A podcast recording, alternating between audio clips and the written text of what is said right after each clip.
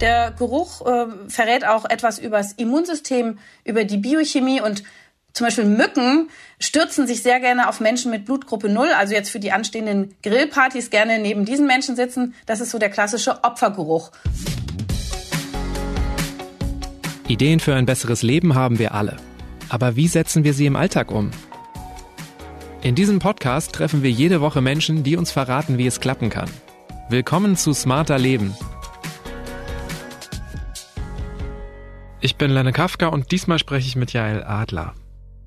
Hallo, mein Name ist Dr. Jael Adler. Ich bin Ärztin für Haut- und Geschlechtskrankheiten, Venenheilkunde und Ernährungsmedizin und habe eine Praxis in Berlin.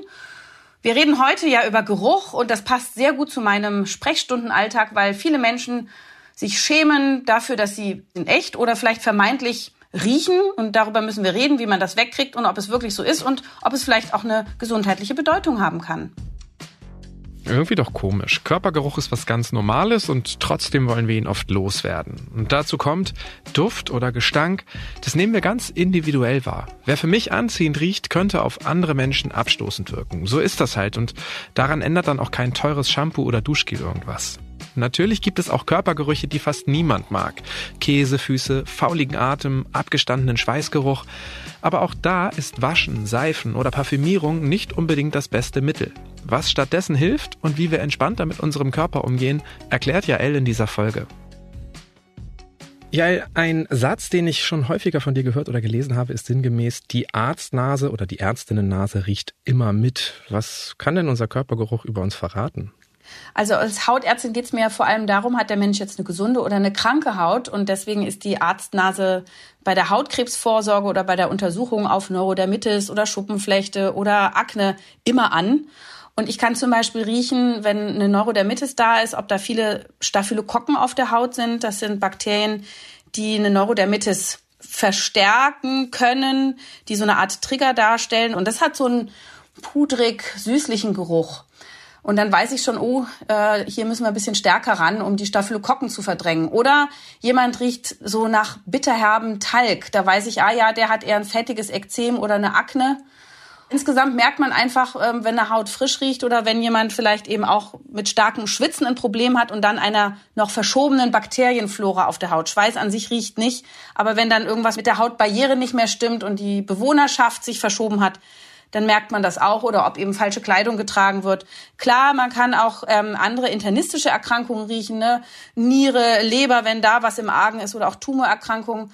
Dann scheiden das Menschen aus und äh, manchmal kann man das tatsächlich wahrnehmen. Man kann es nicht immer zuordnen, aber man ist alarmiert. Okay, also es sind hauptsächlich Bakterien, die du riechen kannst?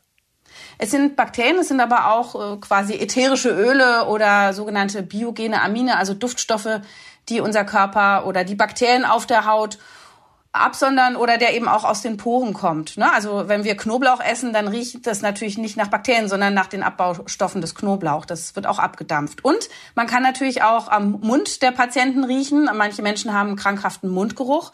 Auch das äh, hat seine eigenen Noten. Ein Duftstoff heißt zum Beispiel Kadaverin. Ja, das sagt schon alles, wonach es dann riecht.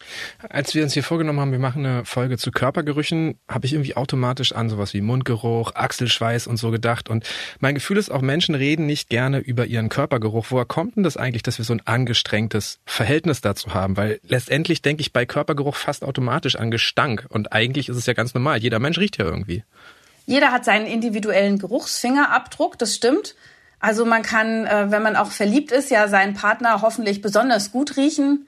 Man schnuppert dann zum Beispiel am Hals ähm, oder an anderen Stellen, wo viele äh, Duftdrüsen sind und ähm, die Produkte, die da rauskommen, sind teilweise Hormonabbauprodukte und natürlich die Bakterien zersetzen die dann auch, aber im besten Fall riecht das gut und anziehend und wir erkennen an dem Duft auch, oh, dieser Mensch passt vielleicht genetisch besonders gut zu uns. Mit dem lohnt es sich, sich zu vermehren und Nachkommen zu bekommen, die vielleicht dann besonders gesund sind. Das heißt, der Geruch äh, verrät auch etwas über das Immunsystem, über die Biochemie und zum Beispiel Mücken stürzen sich sehr gerne auf Menschen mit Blutgruppe 0, also jetzt für die anstehenden Grillpartys gerne neben diesen Menschen sitzen. Das ist so der klassische Opfergeruch.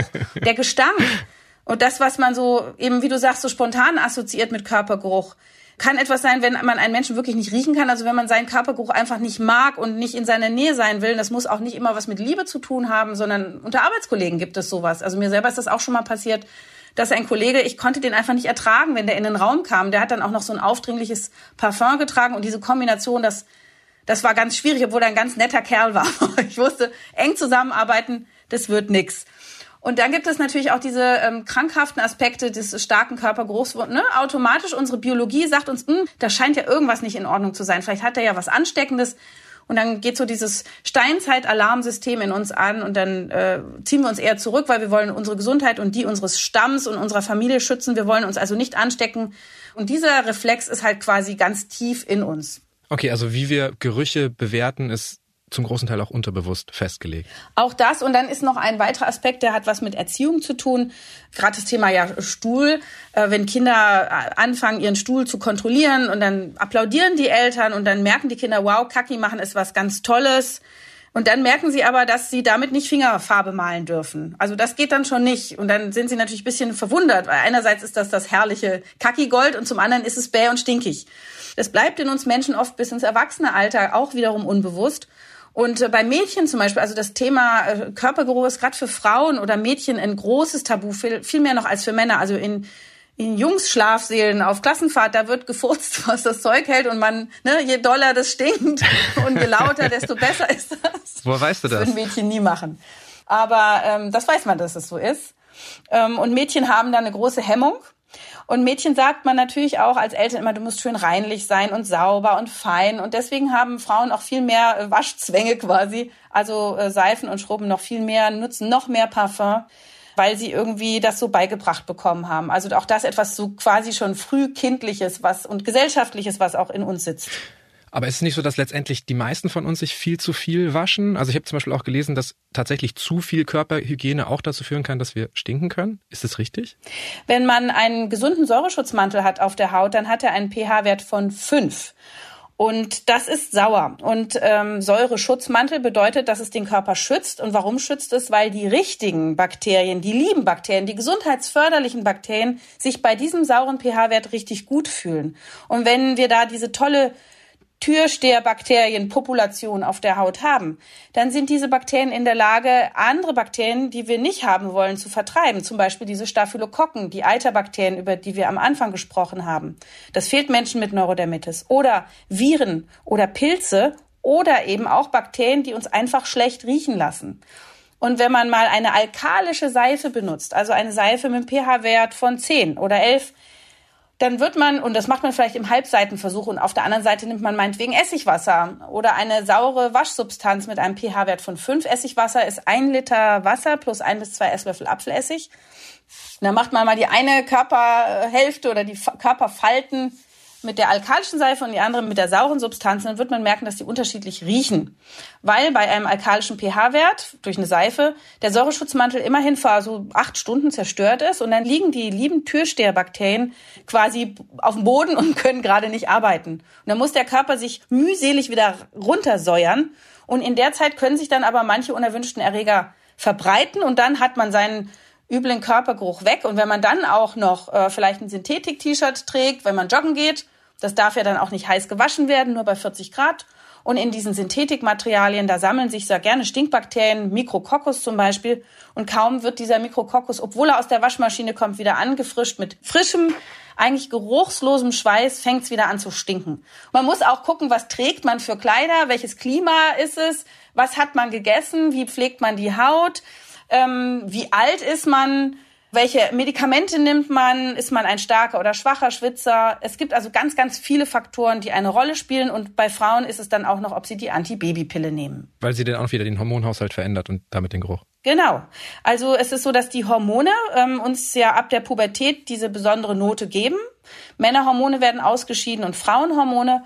Wenn wir dann künstliche Hormone nehmen, sprich die Antibabypille, dann duften wir die quasi ab, also die Pillenduftstoffe. Das kann unseren Körpergeruch etwas verändern und quasi das Gegenüber auch anlügen. Und wenn wir uns dann unter der Pille verlieben und nach einigen Jahren setzen wir die Pille ab, weil wir jetzt beschließen, Kinder miteinander zu bekommen, dann kann es sein, dass wir den Partner nicht mehr gut riechen können und dass der unseren Körpergeruch auch nicht mehr so anziehend findet wie vorher, weil das ja nicht mal unser echter war. Und das erzählen mir oft Pärchen, die kommen dann zu mir und sagen, Mensch, also Sie haben recht, äh, wir können uns eigentlich nicht mehr riechen, seitdem ich die Pille abgesetzt hat, sagt dann die Frau. Und der Mann sitzt, steht dann ganz bedröppelt daneben. Sie lieben sich natürlich, sind sozial aneinander gebunden, haben viel Zeit miteinander verbracht und wollen eigentlich beieinander bleiben, aber so körperlich stimmt's nicht mehr so ganz. Und natürlich auch dieses ständige Verändern unseres Geruches mit äh, Seifen und Parfums und Cremes. Jedes riecht ja anders heutzutage. Die Industrie äh, denkt sich ja tolle Sachen aus. Es riecht ja auch manchmal gut. Aber äh, wenn man da jetzt jemand abends in der, im Club kennenlernt und man hat eine wilde heiße Nacht zusammen und man konnte sich am Abend gut riechen, nächsten Morgen ist alles runtergeschwitzt und dann merkt man, äh, ist doch nicht so lecker. Dann hat man die Nase an der Nase rumgeführt. Okay, sind wir jetzt doch wieder beim Waschen gelandet. Da sind wir ja angefangen. Äh, fassen wir trotzdem mal kurz zusammen. Ähm, also auch äh, Kleidung hat einen Einfluss, Medikamente, Dinge, die unseren Hormonhaushalt verändern. Und was das Waschen betrifft, halt ähm, Waschprodukte mit zu hohem pH-Wert, wenn ich es richtig in Erinnerung habe. Aber du hast nebenbei auch erwähnt Apfelessig. Rieche ich wirklich besser, wenn ich mich mit Apfelessig wasche? Also du musst dich damit nicht waschen und du riechst für einen Moment vielleicht nach Apfelessig, aber das verduftet. Und ähm, ich gebe das als Tipp für Patienten mit Hautproblemen oder Geruchsproblemen und die finden das großartig. Also es hilft ihnen halt. Es ist wie eine Art Therapie und es ist ja eine Therapie ohne Arznei. Und das muss man ja vielleicht nicht immer machen, aber gerade wenn man vielleicht zu Infekten auch in den Körperfalten neigt, oder auch so muffigen Kopfhautgeruch hat, dann kann das ein toller Trick sein, das als quasi Spülung zu benutzen und dann auf der Haut trocknen zu lassen. Und äh, der pH-Wert normalisiert sich dann, die richtigen Bakterien können sich vermehren und die Patienten können abheilen. Und dann braucht man es ja vielleicht auch nicht mehr. Und zukünftig kann man sich ja dann mit sauren Waschsubstanzen behelfen, also keine alkalischen Seifen, auch nicht, wenn sie aus dem Bioladen kommen oder handgefertigt sind. Viel besser sind dann die sauren Waschsubstanzen. Man nennt das auch Syndet oder synthetische Tenside. Da am besten ohne Duftstoffe, Farbstoffe, Konservierungsstoffe, Schaum und Glitzer. Und die mildesten für Haut am freundlichsten sind die Kokos- und Zuckertenside. Das nennt man, äh, kennt man an Gluco und Koko, wenn man hinten drauf guckt. Die entfetten die Haut nicht so, trocknen sie nicht so aus. Und wenn die Haut eben nicht ausgetrocknet ist, auch dann fühlen sich die richtigen Bakterien wohler. Ist es denn nur entscheidend, womit ich mich wasche oder kommt es auch auf die Häufigkeit an? Also kann ich auch einfach ähm, meinen Geruch dadurch zerstören, dass ich mich vielleicht jeden Tag zweimal wasche, dreimal wasche? Es gibt ja viele Leute, die brauchen die morgendliche Dusche, sonst sind sie nicht fit. Und dann abends nach dem Sport wollen sie auch noch mal duschen. Und ich will denen das nicht unbedingt verbieten, würde dann aber sagen, dann duschen sie sich doch bitte nur mit Wasser.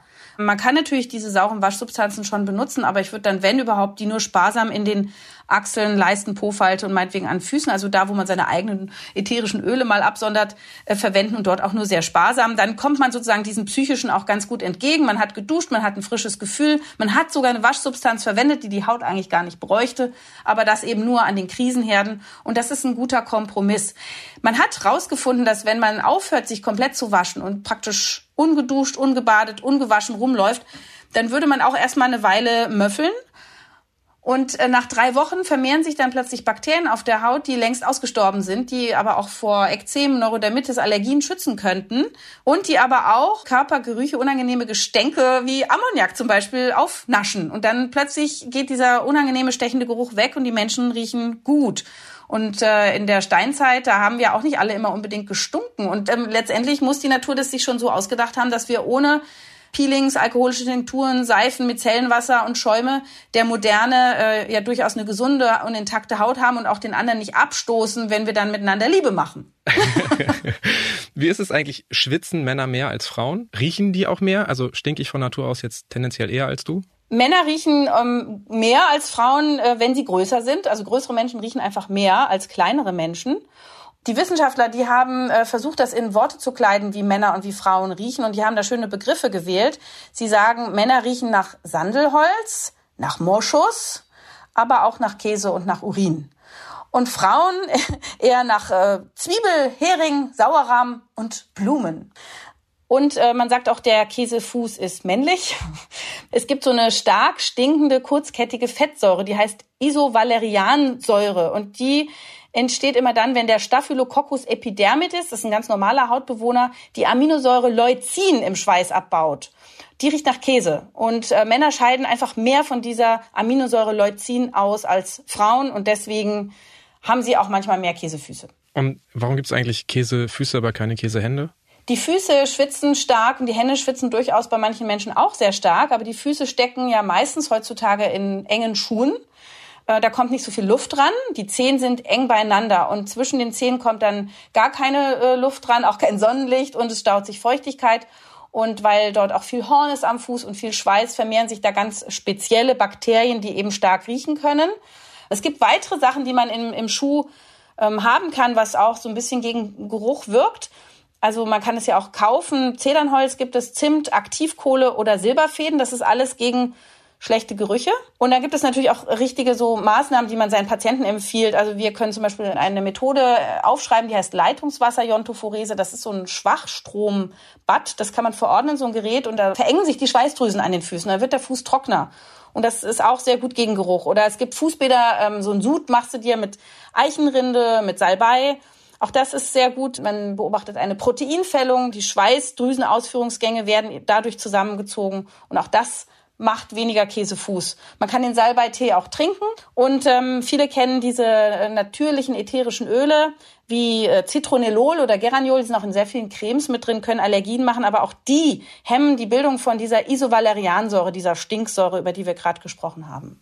Also wir können auch quasi durch Trinken von innen auf den Geruch einwirken quasi. Salbei ist so ein bisschen wie so natürliches Botox. Also man kann ja bei krankhaft schwitzenden Patienten auch mit Botox-Injektionen arbeiten, aber Salbeitee imitiert das so im kleineren Stil auf jeden Fall auch schon ein bisschen. Wie ein Arzneimittel, nur pflanzlich.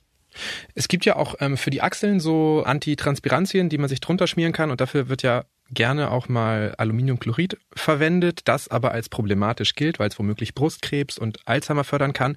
Allerdings hat das Bundesinstitut für Risikobewertung schon vor knapp zwei Jahren eine überarbeitete Stellungnahme veröffentlicht, dass es äh, womöglich doch gar nicht so bedenklich ist, wie bislang vermutet. Viele haben das noch gar nicht mitbekommen. Ich frage mich jetzt immer so ein bisschen, sollte man jetzt also zu solchen Produkten greifen oder doch nicht?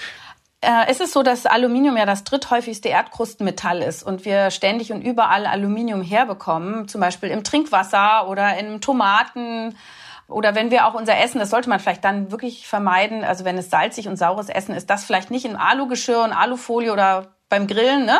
Da kann tatsächlich viel Aluminium in den Körper gelangen. Es gibt auch äh, Spritzen, die, also Impfungen oder Immunisierungen, die Aluminium enthalten oder auch Magentabletten mit Aluminium da kommt wirklich Aluminium in den Körper hinein und kann dann zum Beispiel theoretisch das Demenzrisiko erhöhen. Also das ist noch nicht vom Tisch. Beim Brustkrebsrisiko, das weiß man gar nicht so genau. Es ist so, dass man im Brustkrebsgewebe Aluminium gefunden hat und dann denkt man, na ja, vielleicht kommt es vom Antitranspirant, von diesem Deo mit Aluminium, das in die Achsel geschmiert wird und das ist ja sozusagen anatomisch in der Nähe und dann ist das dahin gelangt, vielleicht weil die Achsel frisch rasiert war ob das aber den Krebs ausgelöst hat oder nur Zufall ist, das weiß man nicht. Also da ist man eher zurückhaltend und denkt, dass es keine Relevanz hat im Moment. Ich empfehle gerne aluminiumhaltige Antitranspirantien, benutze das auch selber, weil Aluminium sehr schön die Schweißdrüsen zusammenzieht. Und wenn man stark schwitzt und die ganzen Kleider sind durchnässt oder man neigt zu Geruch, das quält die Menschen. Und so ist man relativ trocken und gerade auch beim Sport. Und so will man ja nicht nur dass ein Deo den Geruch wegnimmt oder die Bakterien da tötet, sondern dass es auch nicht so viel Wasser in der Achsel gibt. Und dafür sind diese aluminiumhaltigen Antitranspirantien super. Und was ich schon immer gedacht habe, was sich jetzt bestätigt hat, ich freue mich tatsächlich, dass wir ja eine wahnsinnig robuste Hautbarriere haben und eigentlich die Haut das Aluminium gar nicht in den Körper hineintreten lässt. Das heißt, auch wenn wir Aluminium auf die Haut im Antitranspirant auftragen, das muss ja erstmal reinkommen. Und wenn wir jetzt nicht gerade frisch aufrasierte, blutige Stellen haben, passiert das nicht. Denn wir haben ja eine tolle Barriere an der Oberhaut.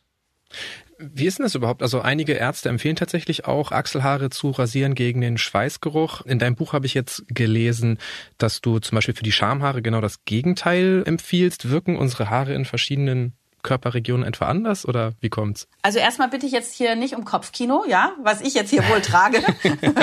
Äh, ich habe es nicht empfohlen, sondern ich habe es beschrieben.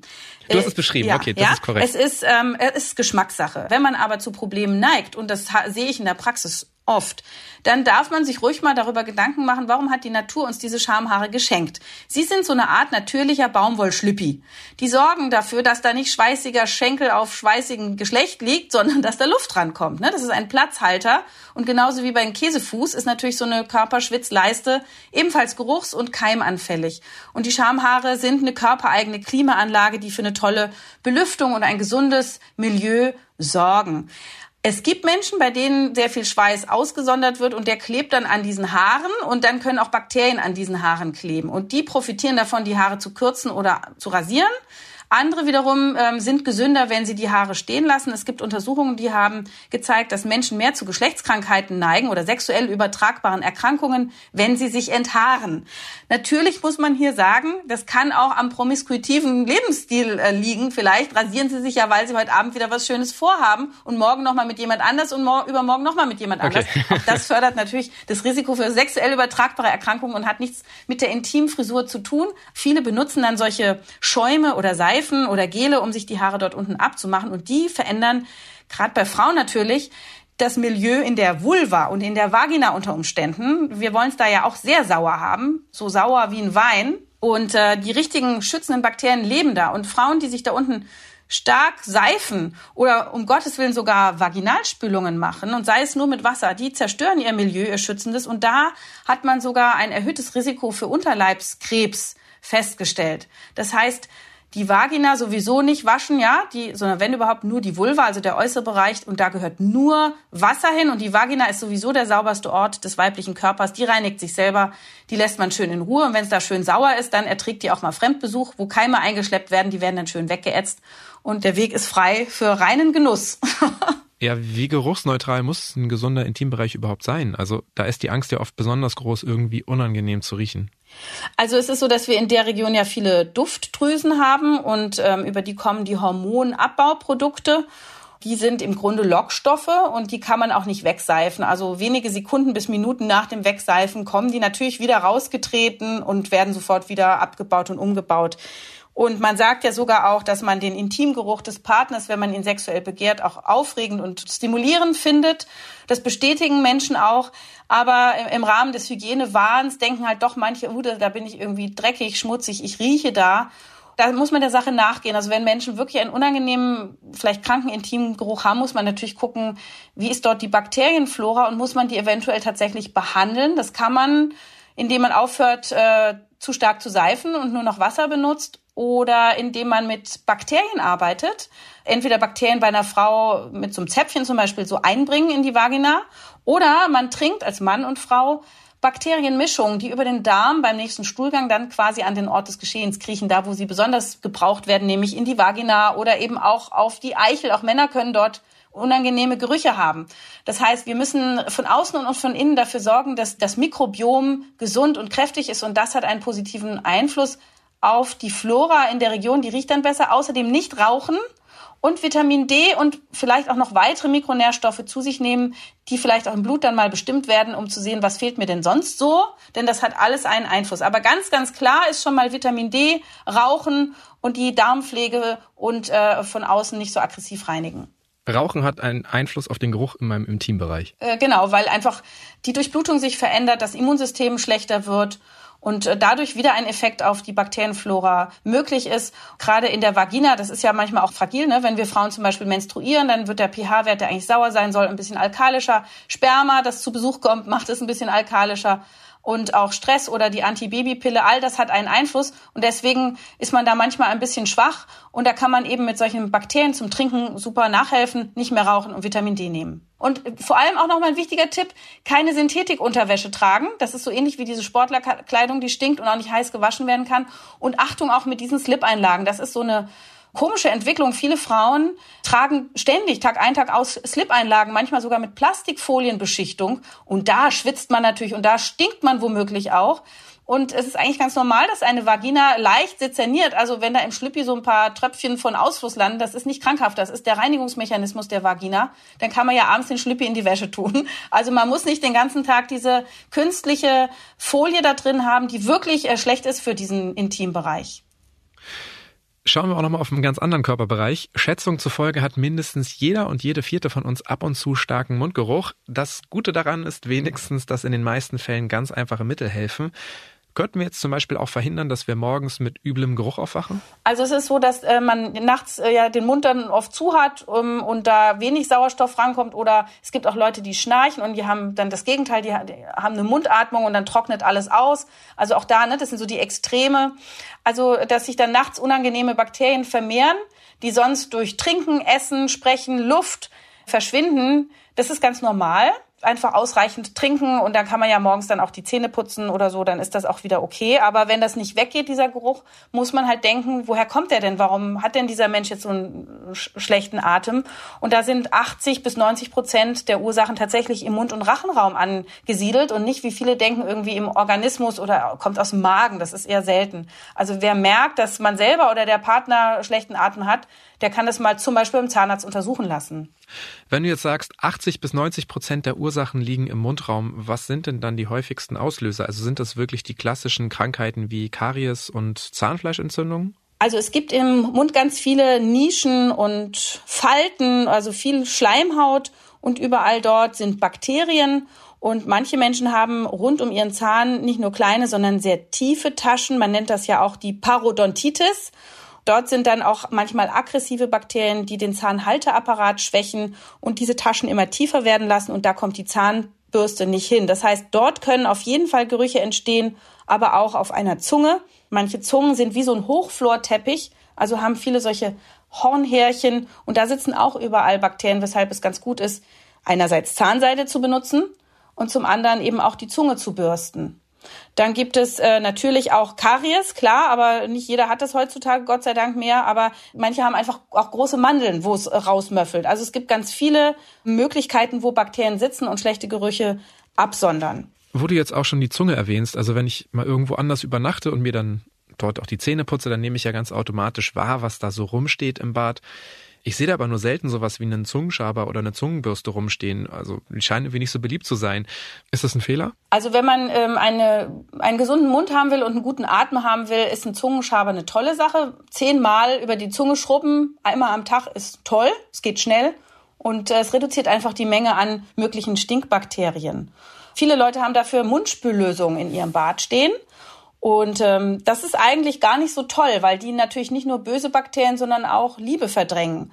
Das heißt, so richtig krasse Antiseptika, wie sie die Zahnärzte verordnen, wenn sie auch Eingriffe im Mund machen, das sollte man gar nicht regelmäßig machen. Es gibt natürlich auch einfach Parfums, die man sich in den Mund quasi kippt, die einfach Gerüche überduften, ja, mit guten Wohlgerüchen. Aber das ist natürlich nicht nachhaltig. Deswegen ist der Zungenschaber und äh, der, die Zahnseide, die den Schmodder aus den Zahnzwischenräumen rausschiebt und da endlich mal Sauerstoff ranbringt, viel effizienter. Es gibt Leute, die nehmen gerne Öl. Das ist so eine ayurvedische ähm, Methode. Da nimmt man kalt gepresstes Sesam oder Sonnenblumen oder auch natives äh, Kokosöl. Da haben Studien gezeigt, dass das tatsächlich zum Beispiel Hefepilz und auch die Parodontose-Biofilme vermindert, also das, was an Bakterien da klebt und auch Kariesbakterien reduziert. Und ich habe halt als Zahnarztfrau natürlich auch den guten Tipp, äh, dass man einfach auch regelmäßig seine Zähne checken lässt, Füllungen, äh, Kronen, Prothesen, alles, was sozusagen Schmutznischen darstellen kann und Bakterienparadiese bedeuten kann, dass man das einfach kontrollieren und reparieren lässt, wenn es da ist. Und natürlich zur professionellen Zahnreinigung, zur Prophylaxe zweimal im Jahr. Auch da werden Konkremente, also hart klebende Sachen da, Zahnbelege entfernt und Anheftflächen für Bakterien reduziert. Bei der Vorbereitung auf diese Folge bin ich jetzt auch tatsächlich noch auf was gestoßen, das ich gar nicht kannte. Es gibt Mundgeruchtester, die man sich für knapp 50 Euro online bestellen kann. Weißt du, was die messen? Also kennst du solche Geräte? Ich kenne das äh, Heimgerät nicht, aber es gibt solche Geräte, die auch äh, in Mundgeruchssprechstunden verwendet werden und die messen tatsächlich den Grad an schwefelhaltigen Substanzen, die ein Mensch abatmet. Und ab einer gewissen Menge, also eine kleine Menge ist immer normal, aber ab einer gewissen Menge schlägt es dann aus und dann äh, bestätigt das quasi den Mundgeruch. Das heißt, diese Geräte spielen nicht nur mit unseren Ängsten, sondern wenn man das Gefühl hat, oh, vielleicht habe ich ein Problem, ist das tatsächlich eine legitime Art, das zu testen. Es gibt ja noch andere Arten des Mundgeruchs, die jetzt nicht nur durch Schwefelverbindungen kommen. Ich würde eher äh, jemand aus meinem Freundesbekannten oder Familienkreis fragen, jemand, dem ich vertraue und sagt, komm, schnupper doch mal. Es gibt natürlich noch so ein paar grundlegende Dinge, auf die man ja auch achten kann. Also wenn man zum Beispiel Käse isst oder Joghurt, sind das ja Eiweißsubstanzen und die werden natürlich auch super gerne von Bakterien zersetzt. Das heißt, nach dem Genuss solcher Lebensmittel stinkt man eher mal oder auch nach Lachs. Also man kann auch schon mal drauf gucken, was esse ich denn eigentlich? Und ähm, ich würde bei sowas halt auch einfach gucken, wie äh, gestalte ich meine Ernährung. Und ein ganz toller Trick ist auch, äh, es gibt eine spezielle Bakteriensorte, E. coli Stamm Nissle. Das kann man kaufen. Das ist ein probiotisches Bakterium, das die Immunitätslage im Mund verbessert und Mundgeruch verbessert. Also jemand, der das mal ein paar Monate nimmt, kann auch einfach durch Optimierung seiner Bakterienflora, seines Mikrobioms im Mund eine Verbesserung haben. Und dadurch werden natürlich auch durch die lieben Bakterien werden die bösen verdrängt. Und damit die lieben Bakterien auch sich in unserem Körper wohlfühlen und da bleiben und nicht sofort wieder verloren gehen, ist es empfehlenswert, viele lösliche Ballaststoffe zu sich zu nehmen. Hat man ganz viel in Akazienfasern, das ist ein reines Naturprodukt, kann man sich jeden Tag in sein Getränk rühren und schnell trinken. Und davon vermehren sich dann die gesundheitsförderlichen Bakterien. Oder man nimmt Flohsamenschalen oder Leinsamen oder die ganzen bitteren Salate oder einmal erkaltete Kartoffeln, Apfel mit Apfelschale, ein bisschen grünliche Banane. Es gibt ganz viele Lebensmittel, die diese löslichen Ballaststoffe enthalten und die sind eben super für die komplette Darmflora. Und wir haben ja vorhin schon gesagt, die Bakterien kriechen auch an andere Stelle, also im ganzen Rohr, von oben bis unten und auch in die Atemwege und auf die Haut. Und von daher tut man sich als Ganzes etwas Gutes. Klingt danach, als ob man morgens ein Müsli machen sollte. Äh, zum Beispiel, genau, ja, kannst du machen, genau. Hm? Lass uns zum Schluss noch mal kurz zu einem Thema kommen, das gar nichts mit Körperhygiene zu tun hat. Blähung. Ein gesunder Mensch pupst etwa 10 bis 20 Mal am Tag, habe ich in deinem Buch gelesen. Das klingt ganz schön viel, oder? Äh, naja, es ist so, dass wir ja fleißige Bakterien im Darm haben und die machen natürlich bei ihrer Arbeit Gase und wenn die dann auch irgendwo raus müssen, ist doch gut. Sonst werden sie auch zu Teilen dann wieder resorbiert, also in den Körperkreislauf aufgenommen und dann abgeatmet. Wobei dann natürlich nicht mehr mit geruchlicher Belastung.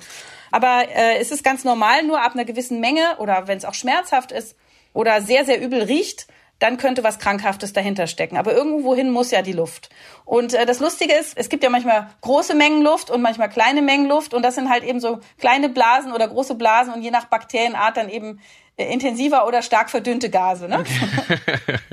jetzt gibt diesen Spruch, den gibt es in tausend Varianten. Ich sage ihn jetzt nicht, aber sinngemäß, laute Furze stinken nicht, die leisen schon. Stimmt das? Genau das ist das, was ich gerade meinte. Also da ist sozusagen äh, die kleinen, da ist so in feinsäuberlicher Arbeit sind viele Aromen entstanden und die werden dann schön konzentriert rausgelassen. Da hat eine ganze Weile das Bakterienvolk gearbeitet.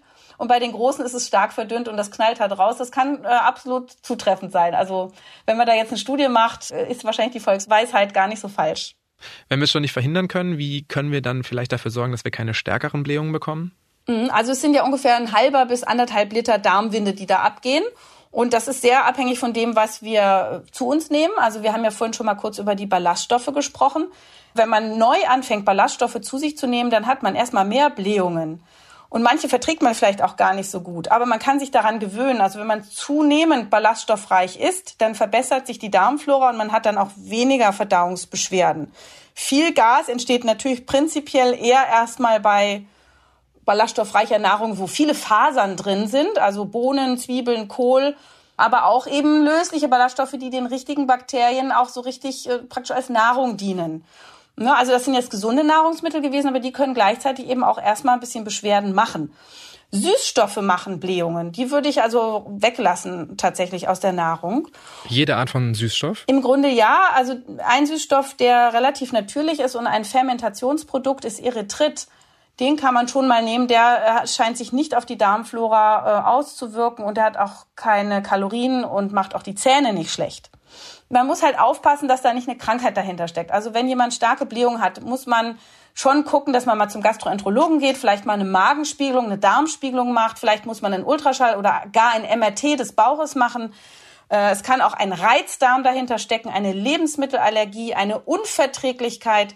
Es können auch äh, Parasiten oder Hefen im Darm sein oder einfach krankmachende Bakterien oder nicht genug gesundmachende Bakterien. Und da gibt es ganz viel Diagnostik.